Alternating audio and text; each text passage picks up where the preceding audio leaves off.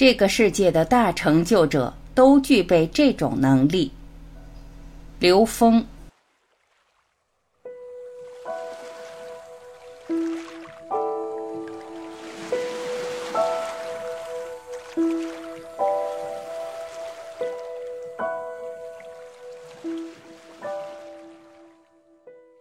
你的心乱不乱？乱中取静。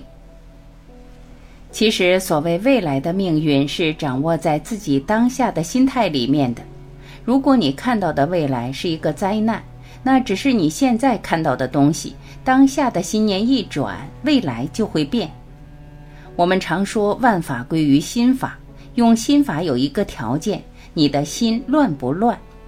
你的心很乱，根本静不下来，那你的能量也启用不了。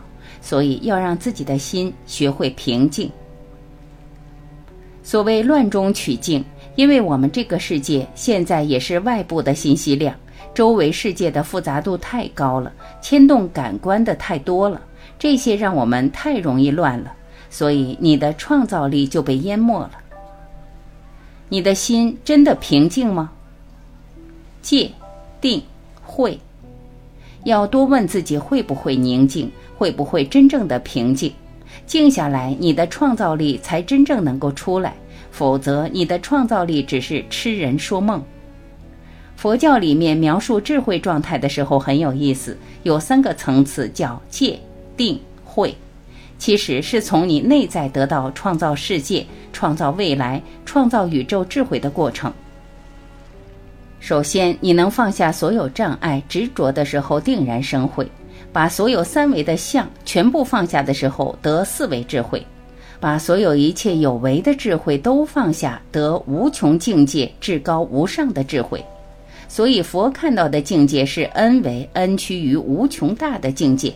所有有限数字的境界没有意义，只是台阶，像过河的船，过了河就弃了。同样的，每一个境界提升的时候需要这个台阶，那这就是智慧。心平何劳持戒？我们为什么要持戒？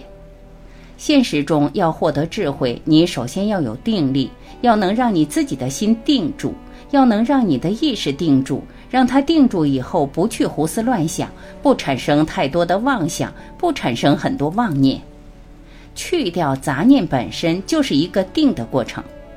但是人那么容易定吗？不容易。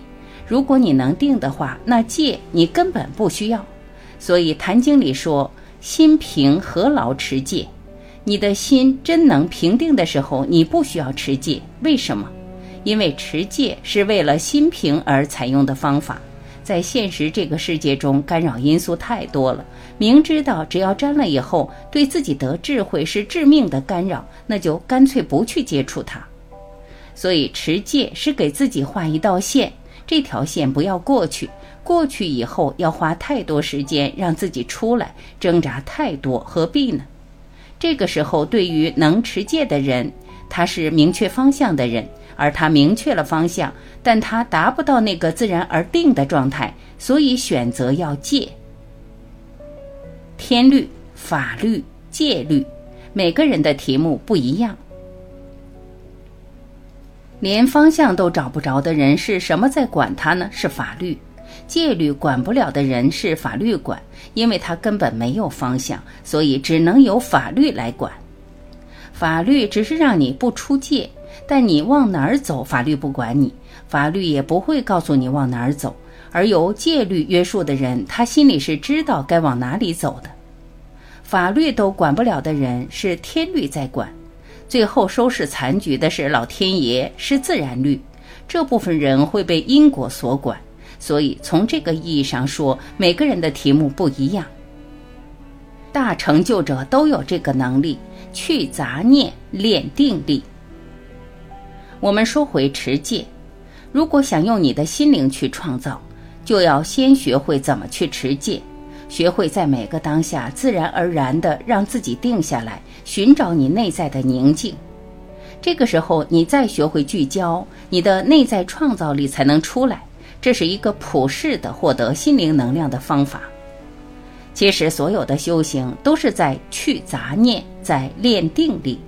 不管是瑜伽的、禅宗的、冥想的等等，仔细去看一看，然后你再看看这个世界的大成就者，不管是经济、政治还是文学各方面成就，这些人都有一种能够聚焦自己意识，从而能让自己安定下来的能力。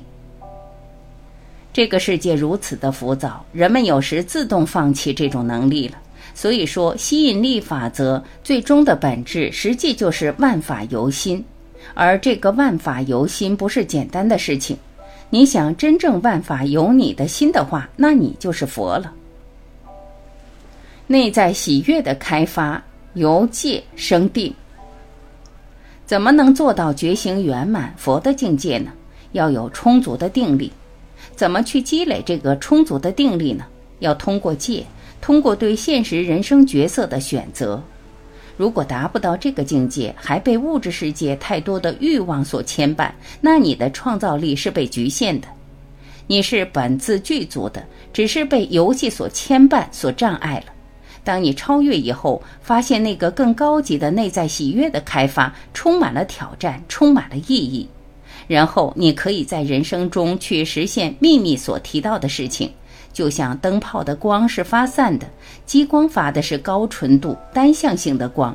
我们调制自己到激光的程度，它才能对现实产生作用。否则，灯泡的功能只是照亮一下，照亮一个局部的空间而已。